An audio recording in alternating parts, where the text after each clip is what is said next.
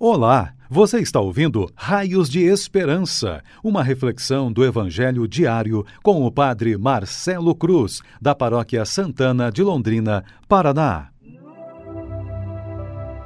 Queridos irmãos e irmãs, hoje sábado, vamos ouvir e refletir sobre o Evangelho de Mateus, capítulo 9, versículo 35 ao capítulo 10, versículo 1 6 a 8. O Senhor esteja convosco, Ele está no meio de nós. Proclamação do Evangelho de Jesus Cristo, segundo Mateus. Glória a vós, Senhor.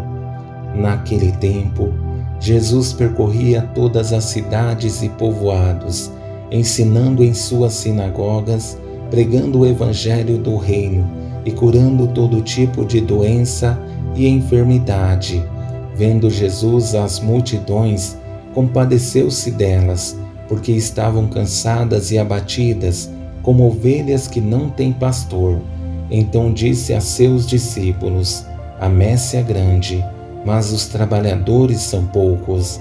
Pedi, pois, ao dono da messe que envie trabalhadores para a sua colheita e chamando seus doze discípulos, deu-lhes poder para expulsarem os espíritos maus e para curarem todo tipo de doença e enfermidade. Enviou-os com as seguintes recomendações: E diante as ovelhas perdidas da casa de Israel. Em vosso caminho anunciai: o reino dos céus está próximo.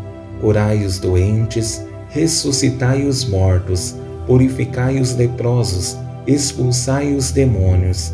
De graça recebestes, de graça deveis dar. Palavra da salvação. Glória a vós, Senhor. Queridos irmãos e irmãs, é uma grande alegria viver o tempo do advento, principalmente por saber que é um tempo de grandes expectativas e motivações pelo nascimento de Jesus que vai acontecer. E o mais belo em tudo isso é ter a certeza de que Ele quer estabelecer sua morada em nosso coração.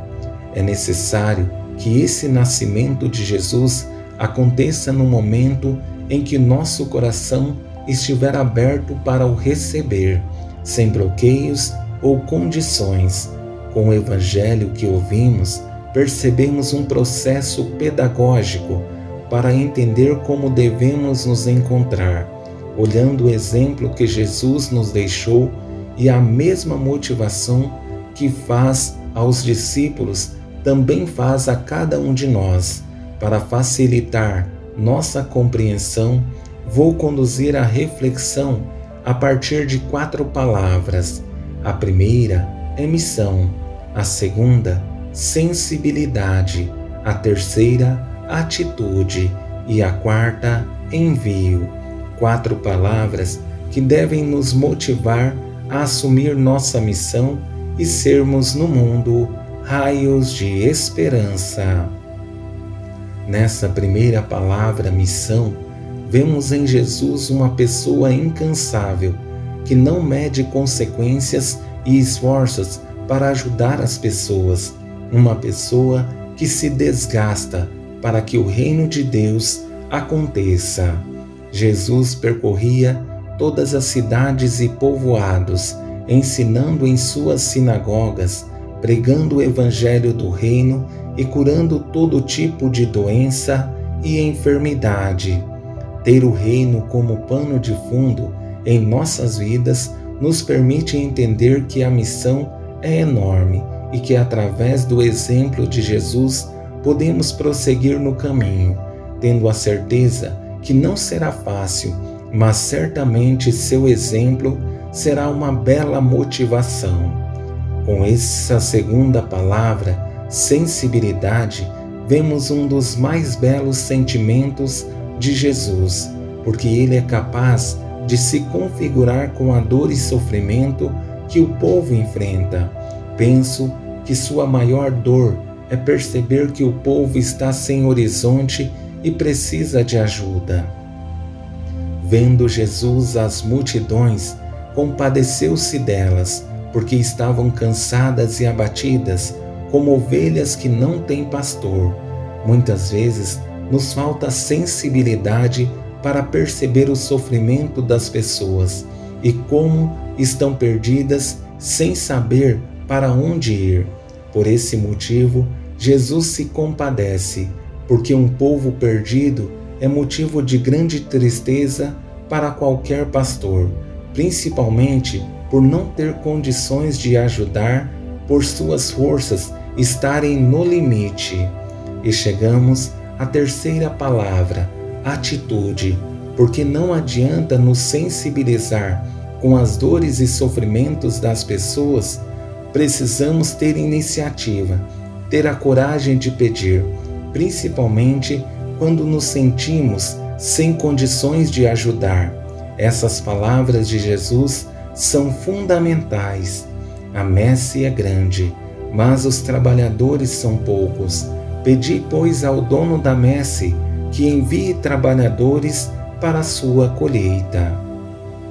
Penso que a oração é o melhor caminho que pode nos ajudar a entender o reino e procurar nos comprometer com Ele. Mas para isso acontecer, é preciso que nos coloquemos diante de Deus, percebendo que Ele sempre vai exigir de nós uma atitude.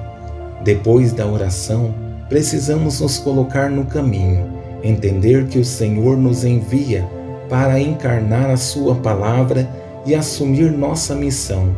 É justamente isso que acontece na continuação do texto. E diante as ovelhas perdidas da casa de Israel, em vosso caminho anunciai: o reino dos céus está próximo. Curai os doentes, ressuscitai os mortos, purificai os leprosos, expulsai os demônios. De graça recebestes, de graça deveis dar. É preciso que nos sintamos enviados por Deus e tenhamos a coragem de assumir nossa missão. Entendo que o Senhor quer contar conosco, por isso, não sejamos negligentes, mas tenhamos a coragem de abraçar nossa missão e nos comprometer com o reino de Deus. Louvado seja nosso Senhor Jesus Cristo, para sempre seja louvado. O Senhor esteja convosco ele está no meio de nós. Abençoe-vos, Deus Todo-Poderoso, Pai, Filho e Espírito Santo. Amém.